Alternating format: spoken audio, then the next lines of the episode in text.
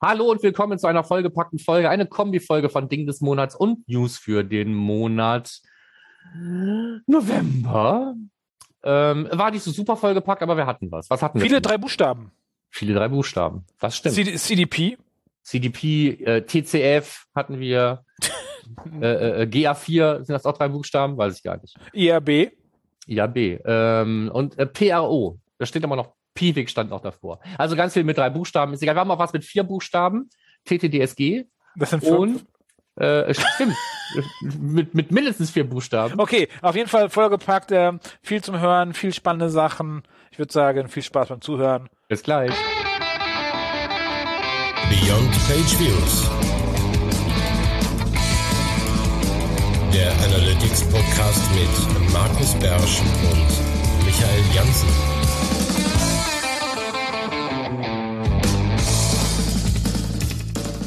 Willkommen zurück zum Jahresendsport hier bei Beyond Page Views. Noch haben wir zwar keine Dezemberfolge, aber es fühlt sich alles schon so an wie Dezember. Es ist zappenduster draußen, es wird nass, es wird kalt.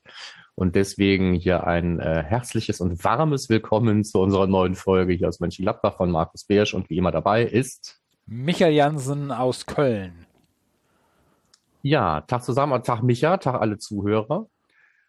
Ähm, äh, was haben wir heute? Wissen wir noch nicht so genau. Es wird so eine Mischfolge, glaube ich. Ne? Wir haben uns geeinigt auf ein Mini-Ding des Monats, was wir in diese Folge rein äh, werden. Ich glaube, eine separate Folge brauchen wir nicht. Auch bei den News ist jetzt schon mal mehr los gewesen. Lag's an uns? Nee, ne? Nee, ich habe geguckt und äh, mein Leo, wie der ja von Feedly heißt, der meine Blogbeiträge zusammensucht, äh, der hat nicht so viel gehabt. Ja, nö, ich habe auch nicht so viel gefunden. Aber ist auch überhaupt nicht schlimm. So, ähm, apropos passiert nicht viel, äh, reden wir kurz über iTunes. das, keine Rezension? Keine neue Rezension? Nein, wir haben keine Rezension, aber wenigstens eine neue Bewertung. Ne? Wir sind von 48 auf 49 gestiegen. Also dafür danke, wie auch immer du warst. Ähm, ich war ja jetzt, und damit sind wir auf jeden Fall spätestens ins Housekeeping ähm, eingestiegen. Es waren ja ähm, äh, Konferenzen äh, zwischen de der letzten Sendung und dieser Sendung. Und ich habe mal allen Leuten gesagt, dass du dir vorgenommen hast, bis Jahresende die 100 voll zu machen. Ich würde bitten, es wenigstens auf 50 zu bringen. Mal gucken, ob sich noch einer erbarmt jetzt im Rest des Jahres. Ja. Du hättest einfach denen die, die Telefon aus der Hand greifen, greifen können. Du hättest, du warst doch vor Ort. Ja, ja, ich war ja vor Ort, aber eben, man kann ja nicht einfach den Leuten die Telefone aus der Hand reißen. Wieso nicht? Es steht da ähm, was nach der DSGVO gegen? Ähm, nee, nee, dann schon eher Corona-Regeln. Aber es war, ähm, ja, wie gesagt, das, das eine Ding war ja die äh, Konversion digital in, in Köln im Rhein-Energiestadion. Da waren 60 Gäste vor Ort. Ja, da hatten wir also ein sehr äh, ähm, eigenartiges Verhältnis von Vortragenden zu Hörenden, aber trotzdem fühlte sich das alles wirklich echt wie eine Konferenz an. Also es war jetzt überhaupt nicht, dass man das Gefühl hat, boah, wenn jetzt doppelt so viele Leute hier, wird es doppelt so viel Spaß machen. Gar nicht ähm, lustigerweise. Und das zweite Ding war äh, OMT in, in dieser äh, albernen Pyramide. das sah von außen irgendwie total ulkig aus, fand ich, in Mainz, aber eigentlich eine Top-Location. Und das war eine 2G-Veranstaltung und das fühlte sich ganz komisch an, weil ja alle Leute keine Maske anhatten. Und ähm, das war schon fast wieder so ein bisschen wie vor Corona. Jetzt ist es nun gerade nicht so wie vor Corona. Insofern lass uns da nicht drüber reden. Nee, ich wollte gerade sagen, Lockdown ja. und so sind nicht unsere Themen. Lass uns so. weitermachen. Ja, wir hatten aber ja noch eine Konferenz mit äh, Beyond Pageviews Beteiligung. Du warst doch beim SEO Day dabei. Ja, der SEO Day. Wir hatten ja hier äh, gesagt, dass wer möchte, kann ein Ticket haben. Ahn hatte sich gleich äh, wahrscheinlich drei Minuten nach Veröffentlichung schon gemeldet. Wahrscheinlich auf 40 Fahrgeschwindigkeit gehört. Und, und da ist mir das aufgefallen, äh, dass diese Tickets ja scheinbar begehrt sind. Habe ich an Fabian angehauen und habe dann äh, im Newsletter bei mir nochmal äh, Tickets rausgehauen rausgehauen, waren echte Riesenfeedback, auch einige Hörer von Björn Patches dabei.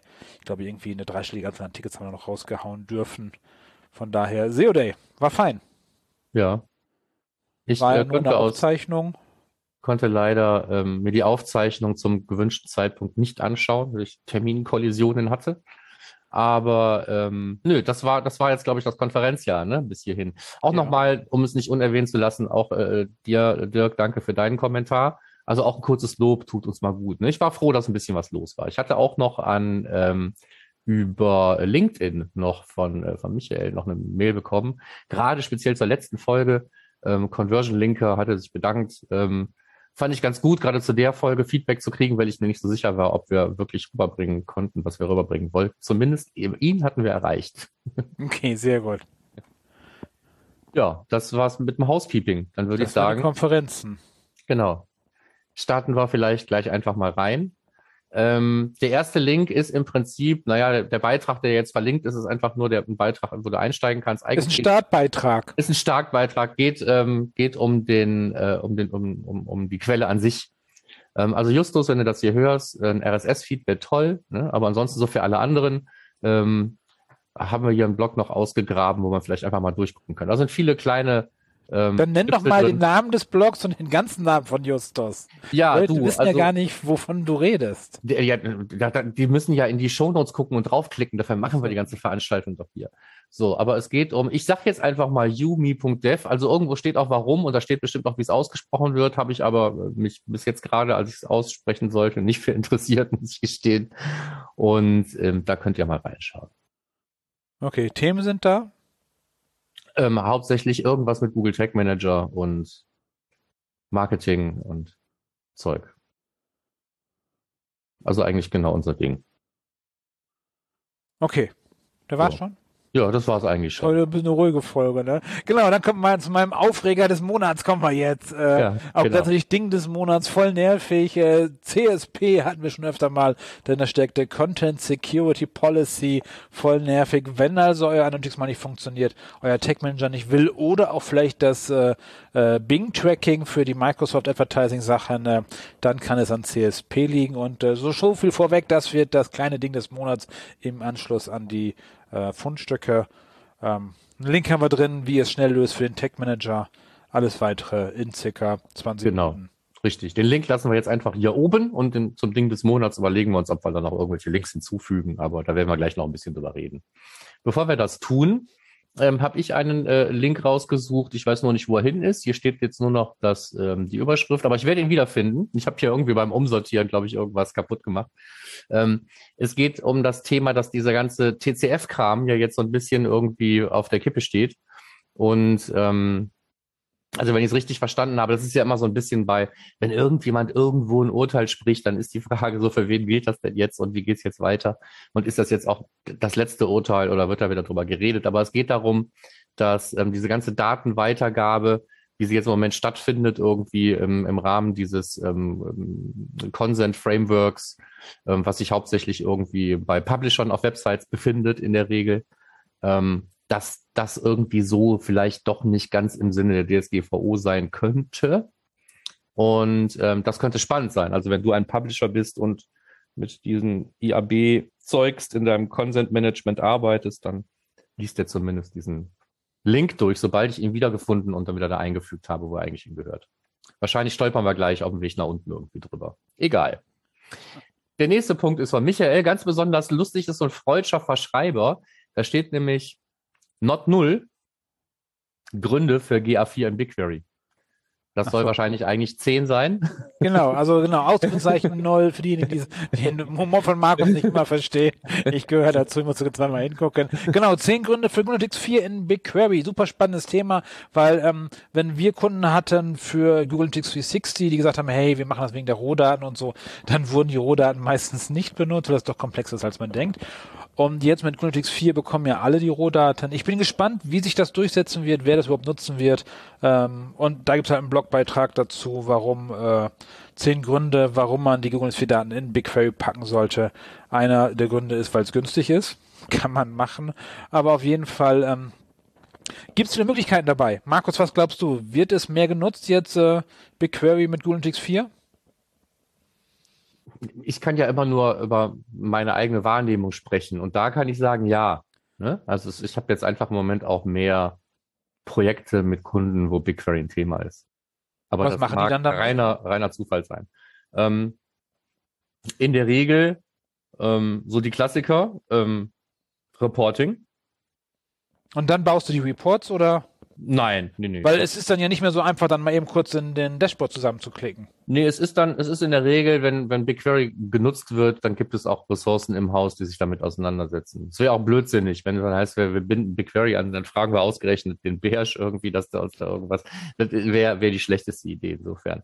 Nee, ähm, die Leute haben da, ähm, also in der Regel, die Kunden haben da eigene Ressourcen für. Und ähm, also Reporting ist immer das eine, es werden irgendwelche Dashboards gebaut oder es werden halt irgendwelche Reports gebraucht, die so aus Google Analytics, auch aus Google Analytics 4 so nicht rausfließen. Das hat oft was damit zu tun, dass man ähm, die Customer Journey sitzungsübergreifend irgendwie länger abbilden möchte und Tritra und Trulala. Ähm, das zweite Ding ähm, ist sowas wie ähm, das Auswerten von jetzt schon sehr sinnvoll eingesendeten Informationen in Form von User Properties zum Beispiel, ähm, für die es nicht so super einfach ist, im Google Analytics jetzt im User Interface da überhaupt irgendwas mitzumachen. Mhm. Ne? Also du kannst ja, hast ja sehr viel Freiheiten, mit welchen ganzen Informationen und Attributen du so deine Events ausstattest. Aber wenn es jetzt nicht gerade das Attribut ist, was vorgesehen ist im User Interface äh, für im Reporting, dann ist das teilweise echt schon so ein bisschen blöd. Und dann bist du wieder in diesem Explore-Bereich und der hat auch wieder so seine Schwächen. Und dann bist du vielleicht bei BigQuery. Und das dritte Ding ist eben äh, Modellierung. Ne? Also alles, wo jetzt irgendwas in irgendwelche Modelle reingeht, wo Prognosen gebaut werden oder wo ähm, sonst irgendetwas äh, Attribution selber errechnet wird oder sowas. Ähm, das passiert eben dann in der Regel auf Basis von den BigQuery-Daten. Ja, aber schon äh, eher, eher fortgeschritten für die, für die Masse wahrscheinlich eher weniger. Bin gespannt, wie sich das entwickeln wird. Äh, ja, also ich habe noch nie darüber nachgedacht, wie, wie man in diesem, in diesem Free-Tier, wie weit man sich da bewegen kann. Ne? Du bezahlst ja nicht gleich die allererste Abfrage, die du da machst und so. Und du hast ja jeden Monat in allen Google Cloud-Plattform-Diensten irgendwo immer so ein kostenloses Kontingent. Die Frage ist, kann man mit so einer kleinen oder mittleren Website, wie auch immer man das irgendwie definieren will, also den typischen Websites, mit denen wir so äh, zusammen, unterwegs sind und nicht gerade jetzt die riesen Zalandos dieser Welt, ähm, wie weit kann man da sinnvoll tatsächlich was auf dieser Basis aufbauen, bevor es anfängt, Geld zu kosten? Das wäre mal interessant rauszufinden, aber äh, da bin ich nicht. Kannst du den äh, Pricing Calculator benutzen? Der ist verlinkt in dem Beitrag. Ja, denn, denn da steht zum Beispiel, zwei Dollar kostet es, wenn du 100.000 Besucher am Tag hast und 100 Events über zwei Jahre sammelst. Dann kostet zwei Dollar am Tag. Hm. Ja, aber das, das Speichern alleine ist es ja nicht. Ne? Es geht dann ja tatsächlich noch um das Nutzen und ähm, wie viel Abfragen kann ich mir da irgendwie erlauben? Was kosten meine typischen Abfragen dann auch? Ja. Ähm, das was man auch jetzt, äh, was ja auch so eine neue Disziplin geworden ist, auch wenn das ja eigentlich nicht unser Ding des Monats werden sollte, Google BigQuery, ähm, ist so sowas wie ähm, Kostenoptimierer. Ne? Es gibt also tatsächlich, äh, lohnt es sich oft, wenn man jetzt mit BigQuery schon irgendetwas macht, man macht schon so ein bisschen länger und da gibt es so einen regelmäßigen Aufwand und gerade jetzt auch gerade im Bereich Reporting, wenn da irgendwelche Dashboard-Daten und so weiter dauernd immer wieder falsch und umständlich gezogen werden müssen, dann äh, ist das ja irgendwann auch eine Kostenfrage. Also ich, ich hatte so eine ähm, so eine Idee, dass man vielleicht auch so als Spezialdisziplin nicht nur Suchmaschinenoptimierer, Conversion-Optimierer, sonst irgendwas Optimierer wird, sondern eben auch Google BigQuery Kostenoptimierer. Also das ist so eine Spezialdisziplin, glaube ich, wo man Geld mitmachen kann, indem man Leuten bares Geld spart. Ja. Ich weiß das noch, ich hatte das mal vor, das ist einige, einige Zeit her, wo es damals äh, noch dann äh, äh, über 360 war und dann sagte jemand, Michael, wir haben es mal ausprobiert, kann es sein, dass meine eine Abfrage 23 Cent gekostet hat? Eine? Sag ich ja, durchaus möglich. Ja. Je komplex sowas ist, kann es halt schon teurer werden. Auch das im Blick haben. Aber okay, da zehn Gründe, warum ihr die Daten zu, zu äh, BigQuery exportieren solltet, ist ja auch einfach gewesen. Und im letzten Podcast, vorletzten hatten wir auch gesagt, äh, eine Anleitung, wie es geht. Von daher, Markus, it's your turn. Ja, gut, das können wir kurz machen. Ähm, es gibt ja äh, gefühlt irgendwie dreimal am Tag irgendwelche äh, Top 5, die fünf besten dies und die sechs besten das äh, beim OMR. Dabei waren diesmal CDPs. Und ähm, ich wollte einfach mal die offene Frage stellen, sind, wären das auch eure Top 5 Kandidaten? Also Pivictro Analytics Suite zum Beispiel. Hätte ich gar nicht auf der Liste gehabt, wenn es um eine CDP geht. Econda? CrossEngage? Ja. Also einfach mal als offene Frage, so, äh, mit welchen CDPs arbeitet ihr und stehen die auf dieser Liste? So, das ist eine ganz einfache Frage. Jetzt tut uns doch bitte mal den Gefallen. Es muss ja nicht jetzt sein, wenn ihr gerade Auto fahrt, aber ich weiß, es ist hart, aber ich möchte es wirklich wissen. Ähm, schreibt uns bitte einen Kommentar. Ja, da hätte ich, eine, ich ziehe mal einen Blog, meinen Beitrag vor. Hm. Markus, und zwar äh, Marco Hassler, der Autor von Digital- und Webanalyse, heißt das Buch, glaube ich. Hervorragendes hm. Buch, hat ein neues Buch rausgebracht. Von Data-Driven zu People-Based Marketing. Ähm, und da geht es auch um, um CDPs und so, oder CDPs, Customer Data Platforms etc. Ähm, auf jeden Fall eine Buchempfehlung zu lesen. Vielleicht sollten wir mal den Marco mal einladen. Vielleicht hat er mal Lust, mit uns darüber zu reden. Das ist eine Top-Idee. Ne? Die kam mir tatsächlich spontan, wenn Markus, wir sehen ihn ja bei der beim Bitkom Arbeitskreis, äh, wo du deinen Vortrag hältst, macht Marco ja auch rein. Da müssen wir, den, müssen wir den gleich verhaften einfach. Ja, dann reden wir mal dem über CDPs und was damit möglich ist und was da sinnvoll ist und was die beste ist und nicht zwingend seine. Wer weiß. Ja. Wolltest du jetzt auf den äh Nee, das war jetzt sozusagen vorgezogen, der Buchtipp von Markus Genau. übernächstes. Wenn der Dann dann, also gleich dran. kommt, dann machst du den Peter. Machst Genau. den Peter. Gut. Dann tun wir jetzt so, als hättest du das schon gesagt und ich würde dann sagen, ähm, ich habe gefunden bei Twitter irgendwo ein, ein Tool, ähm, was einem dabei hilft, den Google Tag Manager aufzuräumen. Hast du es ausprobiert? Ähm, nein. Ich hatte auch Ähm, Angst. Also ich, ich habe es ausprobiert in einem, in, in, in einem Testcontainer, den ich auch für, für mein eigenes äh, Tool immer als Beispiel verwende. Ne? So, den habe ich einfach geklont und habe das Ding da drauf gepackt. Aber es ist halt so, ähm, es macht eine ganze Menge Dinge, die mir eigentlich nicht passen. Und das finde ich schade. Also es gibt zwar ein paar Optionen, es gibt ein paar Sachen, die du auswählen kannst, aber es gibt ein paar Sachen, die das Ding macht und die man eben nicht auswählen kann. Was ich zum Beispiel super finde, Okay, ist sowas, lass mal kurz noch einen Schritt zurückgehen. Was macht das Tool erstmal generell? Was verspricht das Tool, damit die Zuhörer verstehen, wovon wir eigentlich reden? Genau, es ist also ein, ähm, ein, ein Cleanup-Tool für alte, verwitterte Google Tag Manager Container. Ähm, das ist ähm, das, wo auch die Verwandtschaft liegt zu meinem äh, GTM Cleanup Helper wahrscheinlich, über den wir auch schon mal geredet haben und den wir hier gerne nochmal verlinken werden in den Show Notes. Aber ähm, äh, anders als mein Tool zum Beispiel geht das hin, deswegen heißt es auch äh, GTM Renaming, Renaming Tool, so hat es wahrscheinlich sein Leben angefangen ähm, geht es darum, einfach Namenskonventionen durchzusetzen. Speziell eben bei den Tags. Das finde ich gut. Was ich blöd finde, ist, dass ich die Namenskonvention nicht bestimmen kann, sondern es ist die Namenskonvention, die der Autor für richtig hält und dann werden diese Dinger halt danach benannt. Das ist ein bisschen schade. Es werden auch zum Beispiel sämtliche ähm, eingebauten Variablen, also die integrierten Variablen werden einfach alle entfernt, also wieder deaktiviert und dafür werden ähm, dann benutzerdefinierte Variablen, die das gleiche machen, als Ersatz in den Container reingepackt. Ich habe keine Ahnung warum, aber ähm, ansonsten gibt es schon so ein paar sinnvolle Dinge. Ne? Also alles, was so redundant ist, fliegt raus und so. Ne? Also man kann damit wirklich aufräumen. Das ist jetzt so ein dritter Ansatz. Ne? Es gab einmal so ein Ding, das haben wir auch verlinkt. Da kann man einfach so einen Container reintun, dann macht er den sauber, dann exportiert ihr den raus und dann nimmst du das exportierte Ding und, und überschreibst damit deinen Container. Ähm, der löscht also dann auch gleich so irgendwie Text. So, das Ding, er macht das auch so ein Stück weit und in meinem Cleanup Paper traue ich mich ja nicht irgendwas zu löschen, sondern ich sage nur, guck mal, das könntest du wahrscheinlich löschen, weil es keiner braucht. Und ähm, trotzdem ist halt dieses ganze Thema Google Tag Manager Cleanup ähm, ist, ähm, ist nicht tot. Ne? Also ich, ich sehe halt auch oft immer äh, noch heute irgendwelche alten Container, die sind dann halt, die haben vor fünf, sechs Jahren irgendwie angefangen oder noch länger sind dann da bestückt worden. Und es gibt immer einen Grund, da mal durchzufegen. Hattest du inzwischen eigentlich noch mal einen Container, der voll war? Nee. Den aber ich, ja mal. ich, ja, ja, aber ich, ich hatte einen, der war, der war, glaube ich, nah dran. Ja. Okay, okay. Ähm, da habe ich dann Aber- auch irgendwie so gesagt, ja, also ist eigentlich egal, wie umfangreich so ein Ding ist. Ich am Anfang würde ich einfach sagen, ich, ich gucke da jetzt mal so zwei, drei Stunden rein und dann, ähm, dann, dann kann ich ja dokumentieren, was ich da gefunden habe und dann gucken wir von da ab weiter. Das ist so mein Standardspruch, wenn ich, wenn ich so ein Audit machen soll. Ich sage nicht erst mal drei Tage, sondern ich gucke jetzt erst mal rein. Aber da war in dieser, ich gucke jetzt erst mal rein Zeit, habe ich es gerade geschafft, mir einen Überblick darüber zu verschaffen, was da überhaupt an Tech-Typen drin ist und welchen Zweck die dienen. Und da war auch so mit Namenskonventionen oder sowas ganz weit weg. Also das war echt ein Knaller. Egal. Gut. Jetzt statt des Buchs. Äh, achso, jetzt, jetzt, zack, das ging schnell. Boah. Mhm. Puh, puh, puh. ähm, aber ich habe gerade mal nachgeschaut, die Variablen, nochmal ganz kurz zu dem Punkt zurück, Hm? die eingebauten Variablen werden ausgetauscht gegen nutzerdefinierte, Hm? äh, weil man die ändern kann. Ja. Die, die Also wenn ich mal- kannst du wenn nicht ich- ändern. Wenn ich, wenn ich mir irgendwie mal wünschen würde, ich hätte eine andere Random Number als die eingebaute Random Number, würde ich das dann auch tun. Aber egal. Ja, ne? egal. Äh, nur wenn wir das nicht verstehen, ähm, Nee. es gibt vielleicht wahrscheinlich einen guten Grund. Ne? So, der ist einfach nur schlecht dokumentiert, dann der gute Grund.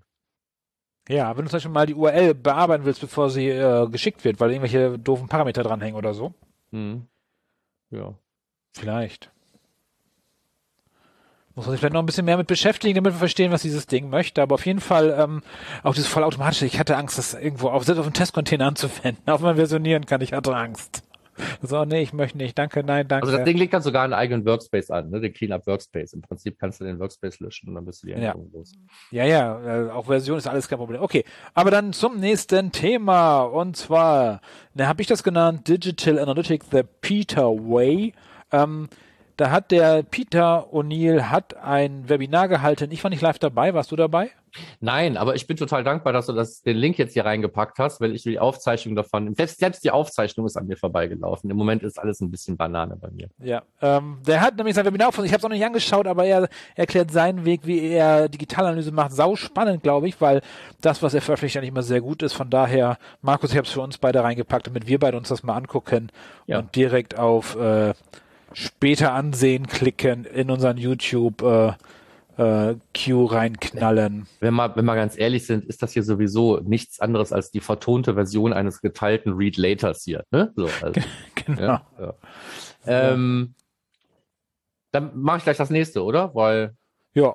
Ne, das, also, da wir beide noch nicht reingeguckt haben, können wir es nicht loben, aber doch wird, loben können wir es immer. Es, es wird Peter gut sein. Ne? So die die Webinare, die du machst, sind wirklich alle immer sehr interessant. Ähm, apropos sehr interessant, ich habe ja auch noch, das ist jetzt auch jetzt nicht äh, keine Raketenwissenschaft, aber da geht es nochmal um das Thema äh, Seitenaufrufe, jetzt vor allen Dingen bei äh, Google Analytics 4 und da geht es auch darum, wie funktioniert denn da ähm, das Content Grouping zum Beispiel? Und warum sind verdammt nochmal Seitenaufrufe, warum sehen die so ganz anders aus? Ne? Zum, nach dem, zum Thema, warum sehe ich hier nur die Titel Ne? Also blöd ist dann, wenn, man da ganz oft Untitled Document drinstehen hat, seinen Seitentiteln. Da muss man spätestens, wenn man GA4 einbaut, mal aufräumen. Was der SEO nicht geschafft hat, schafft dann die Webanalyse. Mach mal sprechende Titel, sonst weiß der nicht mehr, welche Seite das war. Das, das war's schon dazu. So, und jetzt hatte ich dir aufs Auge gedrückt. Ja, Statistik. Ähm, ja, mein, mein Lieblingsthema schon, äh, äh, schon an der Universität, äh, mein Lieblingsfach Statistik. Ja, aber du bist ja hier der Testing-Mensch. So ja, ja, und dazu hatte ich auch die Tage, hatte ich auch einen Comic mal raussuchen, äh, wo dann hier Who wants to become a data scientist? Alle melden sich, war auf dem Bild zu sehen, dann Who wants to learn programming? Äh, melden sich schon ein paar weniger und dann Who wants to learn statistic? Meldet sich keiner mehr. Ähm, ja. Das gehört aber dazu, ja. würde ich sagen. Durch. Also gerade Machine Learning und so, wer sich damit beschäftigen möchte oder mit dem Testen, hat da Konversionskraft einen Artikel zu veröffentlicht. Äh, weil AB-Tests sind sau wichtig. Also man, also es ist, es war noch nie so einfach, AB-Tests durchzuführen. Oder das Markus? Stimmt. Also äh, selbst wenn ich sehe, dass unsere Kunden dann zum Beispiel HubSpot benutzen, da ist der Knopf für Landingpages und für E-Mails für AB-Tests schon eingebaut. Das ist super easy. Da braucht man noch nicht mal Analytics für sonstiges. Drückst du auf den Knopf, machst eine zweite Version und machst die halt äh, äh, möglichst anders. Nicht nur die Buttonfarbe ändern. Aber ich glaube, das hatten wir schon mal als Thema. Mhm. Ähm, von daher, schöner Artikel, ähm, wie man AB-Tests durchführt mit Statistik etc. Genau, vor allen Dingen eben die bayesianische Statistik. Ja, habe ich, hab ich rausgelassen, weil ich das nicht aussprechen ja. kann. Ja, aber da, da, da, da stoßen wir ja dann auch so im, im Machine Learning-Umfeld und so weiter ja auch irgendwie immer wieder drauf. Und insofern ist es nicht verkehrt, sich das vielleicht mal zu Gemüte zu führen. Hier muss ich gestehen, ist es wirklich ein Eintrag in der Read Later-Liste, weil auf den bin ich erst vor kurzem gestolpert und deswegen ist der hier mehr oder weniger nur überflogen äh, hier in die Shownotes gekommen. Darum hast du mir gegeben. Okay, ja, aber AB-Testing ist, ist nicht zu unterschätzen. Ständig testen, testen, testen. Ansonsten äh, ja. wird es nicht besser. So. Und wie sich dein Leben in den letzten Wochen irgendwie aus irgendwelchen Gründen um CSP gedreht hat, hat sich meiner so ein bisschen äh, um den Kampf gegen Scroll-Tracking entwickelt. Also ich hatte eine ganze Menge Dinge zu tun, was irgendwie was mit Scroll-Tracking zu tun hat. Und das eine war so eine Geschichte, dann war es dann, äh, was ich immer super interessant finde, mal ausnahmsweise nicht Google Analytics und der Google Tech Manager, sondern es war Pivik Pro und der Pivik Pro Tech Manager. Und wenn es da zum Beispiel sowas wie Elementsichtbarkeit nicht gibt, ähm, wir aber ja, da haben wir auch schon mal drüber gesprochen, als, als klassisches Standardbeispiel für den Einsatz von Triggergruppen ne, so einen kombinierten Trigger zu nutzen von Elementsichtbarkeit und Lesezeit zum Beispiel. Um das umzusetzen in Pivik Pro äh, habe ich mir eine Lösung überlegt und die habe ich verblockt. Die Lösung ist dann hier äh, als Link in den Show Notes zu finden. Ähm, im Prinzip kann man das in jedem anderen Tag Manager auch nutzen, vor allen Dingen eben die, die keinen Elementsichtbarkeitstrigger haben. Ist dann wichtig. Oder auch in einem direkt verbauten Tracking. Ne? Man braucht ja keinen ähm, keinen Tag Manager, um äh, Elementsichtbarkeit abzufragen. Das ist ja einfach nur äh, normales JavaScript, was da stattfindet. Oh. Und äh, eingerückt unter diesem Beitrag ist ein Video, was ich gerade, es ist noch warm sozusagen, gerade diese Woche noch gedreht habe und wo es darum geht, ähm, größere Contentstücke wie zum Beispiel einen Blogbeitrag dann doch wieder so in Prozentschritten zu vermessen, dass man tatsächlich die prozentuale Erfassung dieses einzelnen Contentstücks irgendwo hinbekommen kann. Mit dynamisch eingefügten Lesemarkern, auch per JavaScript, äh, auch keine Zauberei. Äh, ich bin unter 30 Minuten geblieben. Da bin ich immer ganz froh, wenn meine Videos nicht länger sind als 30 Minuten. Das hat es geschafft.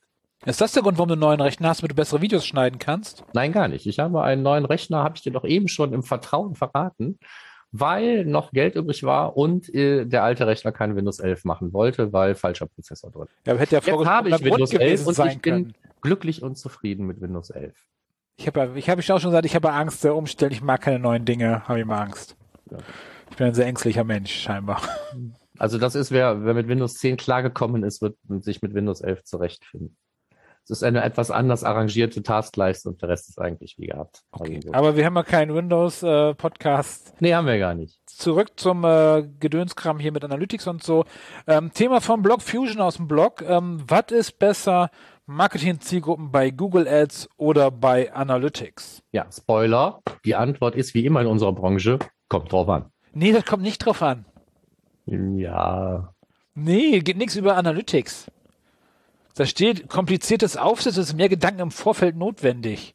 Wieso das denn? Ja, na gut, dafür kannst du viel bessere Zielgruppen machen, also insofern, ja. Also ja. Google Analytics eh schon hat und es verbunden hat mit seinem Google Ads Konto, der kann natürlich, gibt natürlich auch Gründe, ein Google Analytics Konto und ohne Verbindung zum Google Ads Konto zu betreiben. Spätestens dann müsstest du zum Beispiel separat taggen, ne?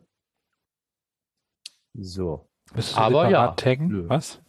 Ja, also äh, wenn du ein Google Analytics Konto betreibst, was du aus Gründen nicht mit einem Google Ads Konto verbinden willst, möchtest aber trotzdem Remarketing-Listen bauen, dann wäre es sinnvoll, einen Google Ads Tag zu verbauen. Ach so, und, und, den Conversion Linker vielleicht? Und den Conversion Linker und die Conversion auch. Ne? So. Okay. Und warum den Conversion Linker? Wer das jetzt nicht weiß, der kann ja einfach nochmal in die Sendung aus dem letzten Monat reinhören.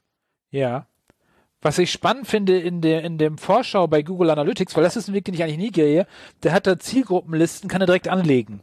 Den Weg bin ich noch nie gegangen. Gibt es den Knopf wirklich, dass ich Zielgruppenlisten, ich baue immer erst Segmente und drücke dann auf den Knopf für die Zielgruppe, weil ich die Segmente ja sowieso brauche. Hm. Nee, du kannst es gerade auch genau umgekehrt machen. Okay, ich mache es immer, ich baue Segmente, das kann ich. Und wer Segmente bauen kann, kann dann auch Zielgruppen in, äh, in, äh, für Google Ads bauen. Sau praktisch der Knopf, finde ich zumindest.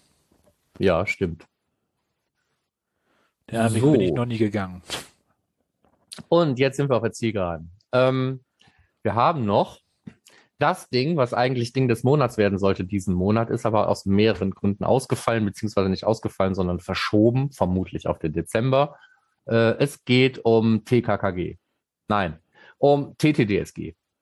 Also um das äh, Telekommunikations-, Telemedien-, Datenschutzgesetz was jetzt am 1.12. in Kraft tritt und uns die deutsche rechtliche Implementierung der Datenschutz, oh Quatsch, der E-Privacy Verordnung, ein Richtlinie. Ach, ist auch egal. Jedenfalls diesen Cookie-Mist jetzt irgendwie unter anderem äh, ähm, da jetzt in deutsches Recht gießt. Und ähm, das hat tatsächlich die eine oder andere Auswirkung, vielleicht auch für euer Tagging. Also ich habe jetzt auch mit Leuten geredet, die gesagt haben, ja, bis jetzt war das ja mehr so ein Graubereich, ob wir nicht einfach mal so sagen, Google Analytics ist notwendig oder nicht. Ne? So, das ist jetzt halt vorbei. Und da müssen wir das jetzt alles irgendwie mal anders umstellen in unserem Cookie Consent Manager. Ich sehe auch, und das stimmt, das wird in, in, dem, in dem Link, den wir hier reingepackt haben, als, als äh, ein Beispiel von vielen Blogbeiträgen, die sich wahrscheinlich auch um das Thema drehen. Ich hatte aber jetzt keinen Bock mehr, mich durch diese ganze Rechtsgeschichte durchzuklicken. Ähm, habe ich lieber den Podcast reingenommen den ich auch gehört habe, nämlich die Rechtsbelehrung. Und ähm, da äh, geht es unter anderem eben auch darum, um die Erkenntnis, dass in letzter Zeit mehr Cookie-Banner als vorher jetzt auch einen Ablehnen-Button haben. Ist dir das auch schon aufgefallen? Nee, aber die Kniel will das doch. Bitte was? Die Kniel wollte das doch. Ja, äh, klar, äh, wollen, nicht wollen, aber die, was die Knilche in Frankreich wollen, ist uns ja hier egal gewesen. Ne? Aber jetzt, da jetzt, da jetzt äh, TKKG jetzt demnächst danach schauen, ähm, habe ich auch den Eindruck, ich, ich habe ich hab mich selbst übrigens auch dann, nachdem ich den Podcast gehört habe, mal hingesetzt und gesagt, ah, wir, wir nutzen ja auch OneTrust irgendwie. Da hat uns doch auch schon mal irgendwie der, äh, der Tillmann hier in unserem eigenen Podcast gesagt, dass OneTrust vielleicht nicht mit besten Beispiel vorangeht, wenn es darum geht, irgendwie ähm, das den Leuten einfach zu machen, abzulehnen. Und siehe da, bei uns war auch eigentlich nur alles, alle Cookies äh, annehmen und Einstellungen. Mehr gab's nicht. Ne? Im First Layer konnte man nicht ablehnen. Habe ich dann auch mal nochmal nachgebessert. Jetzt nicht aus Schiss, sondern einfach aus Gründlichkeit. ähm, aber das scheint viele andere Leute jetzt auch zum Anlass genommen zu haben, wirklich mal wieder zu handeln. Ich weiß es nicht. Seit 2018 wird ja immer wieder irgendein Spukgespenst. Dann heißt es wieder, jetzt kommt wieder was Neues, irgendwas mit äh, mindestens drei bis vier, fünf Buchstaben und dann ähm, müsst ihr jetzt handeln, sonst geht die Welt unter.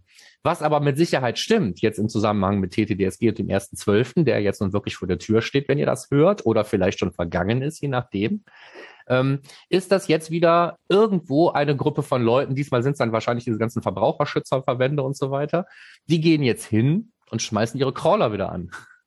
ja, ja, so. Und, und da ist es vielleicht eine gute Idee, vorher nochmal aufzuräumen. So, und also wem das, das noch nicht gereicht hat, diesen Podcast zu hören. Markus, du hast ihn bis zum Ende gehört? Ich habe ihn bis zum Ende gehört. Also mich macht ja richtig heiß der letzte Punkt in deren Kapiteln. Wieso? Dark Patterns und Nuding bei der Schaltflächengestaltung. Äh, Nudging sollte das mal eigentlich heißen, nicht Nuding. Das, ja. Nuding, das hat irgendwas mit Nacktheit zu tun. Das genau. muss spannend sein. Bei ja. denen steht Nuding. Ja, möglicherweise ziehen sie sich aus in dem Podcast. Ich konnte es nicht hören. Aber es ist halt prima, weil ähm, da ist ähm, eine, boah, jetzt, jetzt sage ich nicht einfach irgendjemand, äh, ich sage doch einfach den Namen, der steht doch hier, verdammt, wie heißt denn die gute Frau?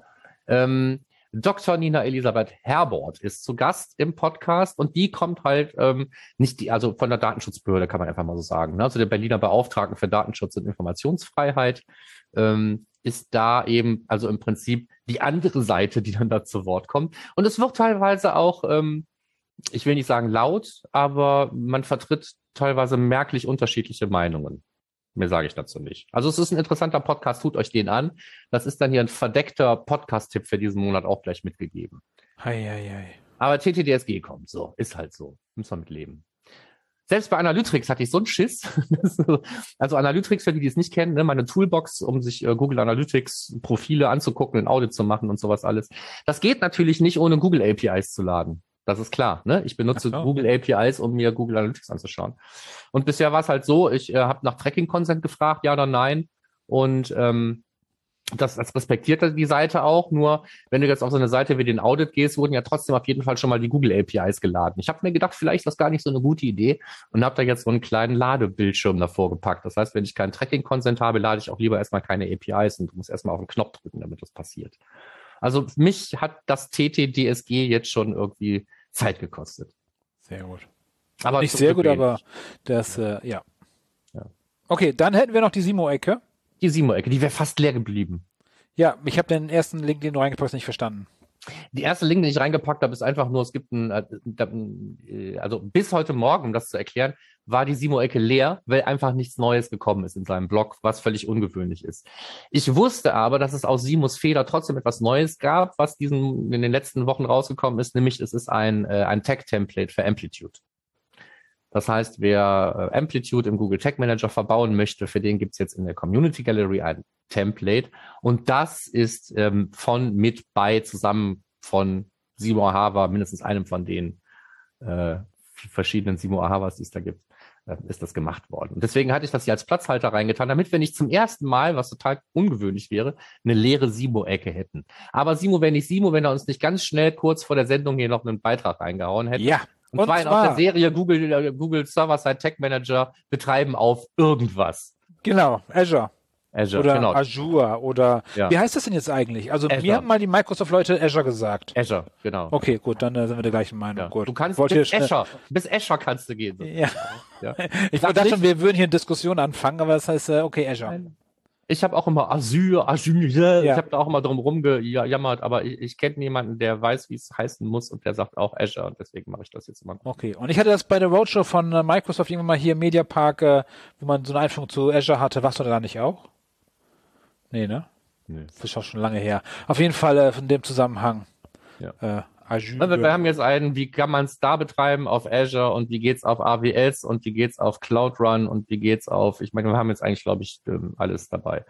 Und ich kenne tatsächlich jetzt auch Fälle, wo es dann ähm, nicht eben auf der bevorzugten beziehungsweise nativen Plattform eben äh, App Engine und Google Cloud Plattform läuft. Und das funktioniert auch. Ja. Das ist kein Rocket Science. Es wird auch billiger. Sollen wir mal einen Preisvergleich machen? Es ist alles billiger als, als, als App Engine. Es ist auch alles ähm, performanter als App Engine. Also du brauchst einfach viel weniger Instanzen und die, die dann laufen lässt, sind eigentlich, also das ist eigentlich, ist das Kacke. Ja, also so, so sehr ich den Server-Side Google Tech Manager mag, aber für das bisschen, was der da machen muss, dann gleich irgendwie drei Instanzen zu dem Preis irgendwie dauernd laufen zu lassen, erscheint mir immer als echt mit Kanonen auf Spatzen geschossen.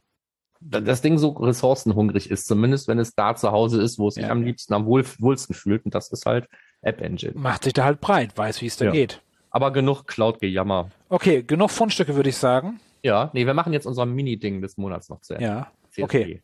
Ich habe ja, muss ich gestehen, ich habe, ähm, es könnte sogar passen in die letzten vier Wochen, einen Kunden furchtbar verwirrt. Da muss ich jetzt auch nochmal entschuldigen, falls du das hier hörst. Ähm, die hatten ein CSP-Problem und ich habe dauernd Kurs geschrieben. So, und Course ist ja im Prinzip das Problem auf der anderen Seite, ne? So, wenn, wenn du mit APIs arbeitest, ne, und die API sagt, ich will dich nicht. Und hier geht es ja bei CSP eigentlich darum, dass der Browser sagt, das mag ich nicht. Genau, also erstmal, worum geht's beim, bei der Content Security Policy? Fangen wir ganz vorne an. Damit können die Entwickler, die die Website bereitstellen, sagen, was darf eigentlich in der Website ausgeführt werden, welche Quellen sind safe, welches JavaScript ist safe, etc. Das ist das, was äh, die Content Security Policy macht. Doof ist es, wenn die Entwickler mal eben kurz entscheiden, hey, wir wollen sicherer werden und in dem Moment einfach mal das, diese Direktive einschalten. Ja. Was machen die denn da genau, die Entwickler? Ist das eine Sache der Serverkonfiguration? Soviel ich weiß, geht beides. Das ist, glaube ich, der HTTP-Header. Genau. Du kannst es also, du könntest im Prinzip könntest du es auch in den Head schreiben von einer Seite. Nee, nicht in den HTML-Head. Nein? HTTP-Head. Also muss es Header sein. Hm? HTTP-Header. Gut. So viel ich weiß. Ich sehe immer nur die Auswirkungen, dass immer alles kaputt ist. Ja. Weil die Auswirkungen sind tatsächlich, ähm, Tech Manager geht nicht mehr, Analytics geht nicht mehr und da muss halt schon gucken, da äh, kriege ich einen 200er zurück, also angekommen oder ein 404er oder verbunden, was auch immer. Das heißt, äh, Content Security Policy äh, macht da auch nicht Probleme. Ja, und, und bei dir ist das lustigerweise jetzt ein paar Mal hintereinander aufgeschlagen. Vier, fünf Mal verschiedene Kunden, verschiedene Kontexte. Ja, und da war es immer der Google Tag Manager, der nicht geladen werden konnte. Nee, viel und danach, wenn der Google Tag Manager funktionierte, ging Google Analytics nicht. Nee, viel gemeiner. Es gehen die äh, JavaScript-Functions im Google Tag Manager nicht mehr. Mhm. Also die sind schon so clever und schalten dann den Google Tag Manager frei und so, aber halt die JavaScript-Functions, die wollen dann nicht mehr. Und da haben wir ja eine Anleitung hier drin äh, zur Hilfe von Google, äh, wie man die richtigen Einstellungen macht, damit die Entwickler wissen, was sie wohin schreiben müssen. Ja, Darum. Also ich sage immer, Content Security Policy sind nur ein paar Zeilen Code scheinbar, aber können alles extrem teurer machen, weil immer wieder irgendwas passiert.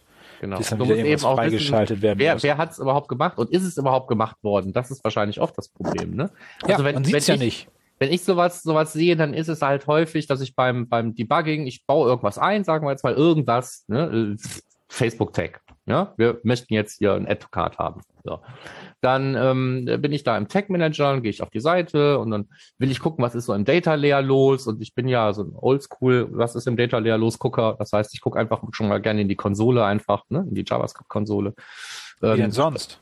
Und ja, gut, wenn man jetzt den Debugger offen hat, kann man sich den Data Layer natürlich auch anschauen äh, bei den einzelnen Events im Debugger. Ne? So, aber das ist ja so der holistische Blick auf den Data Layer, ist immer noch irgendwie per JavaScript, ist für mich irgendwie einfacher. Ähm, all that said, so, du machst die Konsole auf, dann ist da ganz viel rot. Und dann sind da ganz viele Meldungen drin. Ähm, das sind auch wirklich Fehler. Ne? Das ist, glaube ich, wirklich rot. Das ist nicht einfach nur orange oder so als, als Warning, sondern als Fehler nämlich äh, dies und das hier, Ressource wurde angefragt, geht aber nicht wegen CSP. Das steht da ähm, in blumigen Worten drin. Und dann sind das gerne dann irgendwelche, irgendwelche Dienste, an die halt keiner gedacht hat. Ne? Jemand hat dann diese Content Security Policy aufgebaut und hat dann man muss, man kann ja sagen, was geladen werden darf und was nicht. Ne? So, das haben wir ja, hast du, glaube ich, gerade erwähnt, oder wenn, wenn noch nicht, ist ja egal. Jedenfalls muss man im Prinzip alles, was man von irgendwo anders laden will, im Prinzip whitelisten. Das ist die eine Möglichkeit. Es gibt auch, glaube ich, eine andere Möglichkeit, dass du explizit Dinge, die nicht laden werden sollen, geblacklistet werden, aber das macht ja keiner, weil du willst ja eigentlich nur die Sachen erlauben, die du erlauben möchtest. So, und dann wird da irgendwas erlaubt, aber dann fehlt dann dummerweise die Hälfte. Und dann werden dann irgendwelche Tracking-Dienste funktionieren dann nicht mehr wie äh, Avin, Klaviyo oder sonst irgendwas. Ne? Und alle anderen, alles, was Avin nachlädt und so. Ja, ja, und, und alles, was Kriterium nachlädt. Ah, oh, aber wieder Kriterium gesagt. Mist. Ja, Trinkspiel. Ähm, ja, dann, äh, wenn du da diese Meldung siehst, dann ist es halt tatsächlich Zeit, irgendwie zu sagen, ja, irgendwer hat die CSP geändert oder muss die ändern und dann finden wir den mal. Und das ist teilweise gar nicht so einfach. die Person zu identifizieren, die das überhaupt kann. Das, das ist so immer dieses CSP, das unbekannte Wesen. Ja. Äh, wer war es? Keiner. Ne? Ähm, aus keiner Abteilung niemand. Dann heißt es, der Hoster war es. äh, stimmt, glaube ich, ganz selten. Ne? Also glaube ich nicht, dass irgendein Hoster hingeht und sagt, wir machen jetzt mehr euren Server sicherer. Jetzt einfach mal so. Oder vielleicht gibt das auch bei irgendwelchen Hostern. Dann, weiß, dann, Kann dann alles passieren. Gibt es ein Kommunikationsproblem mit dem Hoster, so oder so, muss man dann daran. Ne? Also da kannst du jetzt, äh, da kannst du im Tag Manager nichts zaubern oder das irgendwie retten oder so, sondern da muss tatsächlich jemand an die Konfiguration. Leider. Darum. Wenn du jemand bist, der den ganzen Tag an CSPs rumschraubst, melde dich bei uns, komm bei uns in die Sendung und wir machen ein richtiges Ding des Monats, so CSP. Ich wette, mit einem echten Fachmann können wir da mindestens 30 Minuten drüber reden. Mindestens. Okay, das war's dann für heute für die äh, Ding des Monats, würde ich sagen. So sieht es aus. Dann ähm, Termine. Termine. Ja, ich habe mal am 24. habe ich gehört. Ja, ja habe ich gar nicht aufgeschrieben. Mist, müssen wir noch nachtragen. Äh, einzigen Termin, den ich jetzt eingetragen habe, von dem ich schon weiß, abgesehen von der Super Week, die ich jetzt hier einfach nicht nenne, weil ich es doof finde, dass ich auch dieses nächstes Jahr wieder nicht dabei sein werde. Ähm, die ist ja irgendwie immer Ende Februar, ne? Nee, Ende Januar. Statt?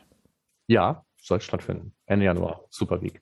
Hier, hier ohne Termin nur genannt, ja. Äh, Audiobonus, sage ich mal. Ja? Wenn nur die Shownotes liest, wird nie erfahren, dass wir darauf hingewiesen haben. Aber drinstehen wird das Measure Camp Nordamerika. Es kommt am 26.02.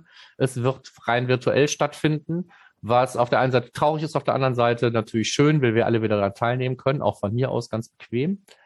Und Tickets wird es in Wellen geben. Ein Link ist hier drin. Die nächste Ticketwelle geht raus am Montag, den 29. Vermutlich an dem Tag, an dem diese Folge erscheint. Ähm, wenn die Folge am Montag erscheint, dann relativ morgens. Also wenn du die Gelegenheit hast, das morgens Ach, Markus. zu hören, guck doch mittags mal bei Twitter. Eventuell kriegst du dann ein Ticket. So, habe ich dich jetzt unter Druck gesetzt? Wolltest du die am Montag noch nicht rausbringen? Die nee, am Dienstag, weil montags gehen immer alle, alle hier Podcasts raus. Ja, dann, dann, dann, dann ist es halt, sorry, dann ist es halt zu spät, wenn du es jetzt hörst. Ich hoffe, du hast es gestern so mitbekommen. Sonst halt die nächste Welle. Also es ist ja noch ein bisschen Zeit bis zum 26. Februar. Ja. Das waren die Termine. Hauptsache nicht die vierte Welle soll es einen erwischen, ne? Nee, ich meine Ticketwellen. Wir ja, reden ja. immer nur von Ticketwellen. Ja, ja. Man muss echt jetzt jedes, jedes Wort auf die Gold, das ist schlimm. Ja. Ähm, okay. Ja. Damit sind wir durch. Ja, let, let's call it a Sendung und ähm, vielen Dank fürs Zuhören bis hierhin. Wir freuen uns auf die weihnachtliche Folge, die wir uns noch aufnehmen werden, zusammen in diesem Jahr und dann äh, schauen wir mal weiter. Wenn es euch gefallen hat oder auch nicht, Gebt uns Feedback, schreibt uns Kommentare, gebt uns Rezensionen. Rezensionen bitte nur gute. Ähm, äh, nee, die Rezensionen können ruhig schlecht sein, aber die Sternchen müssen fünf sein. Ja, genau. Ja, fünf Sterne, dann der letzte Scheiß, den ich je gehört habe. Da, auch da werden wir uns bei dir bedanken. Ähm, so, was haben wir? Facebook-Seite, tralala, komm, ist eigentlich egal, haben wir schon so oft gesagt. Ja. Ihr werdet uns finden und wenn nicht, dann gibt's den ganzen Kram am Ende der Show Notes. Die werdet ihr finden auf termfrequenz.de. So viel sei gesagt. Bis dann dann. Ciao. Ciao.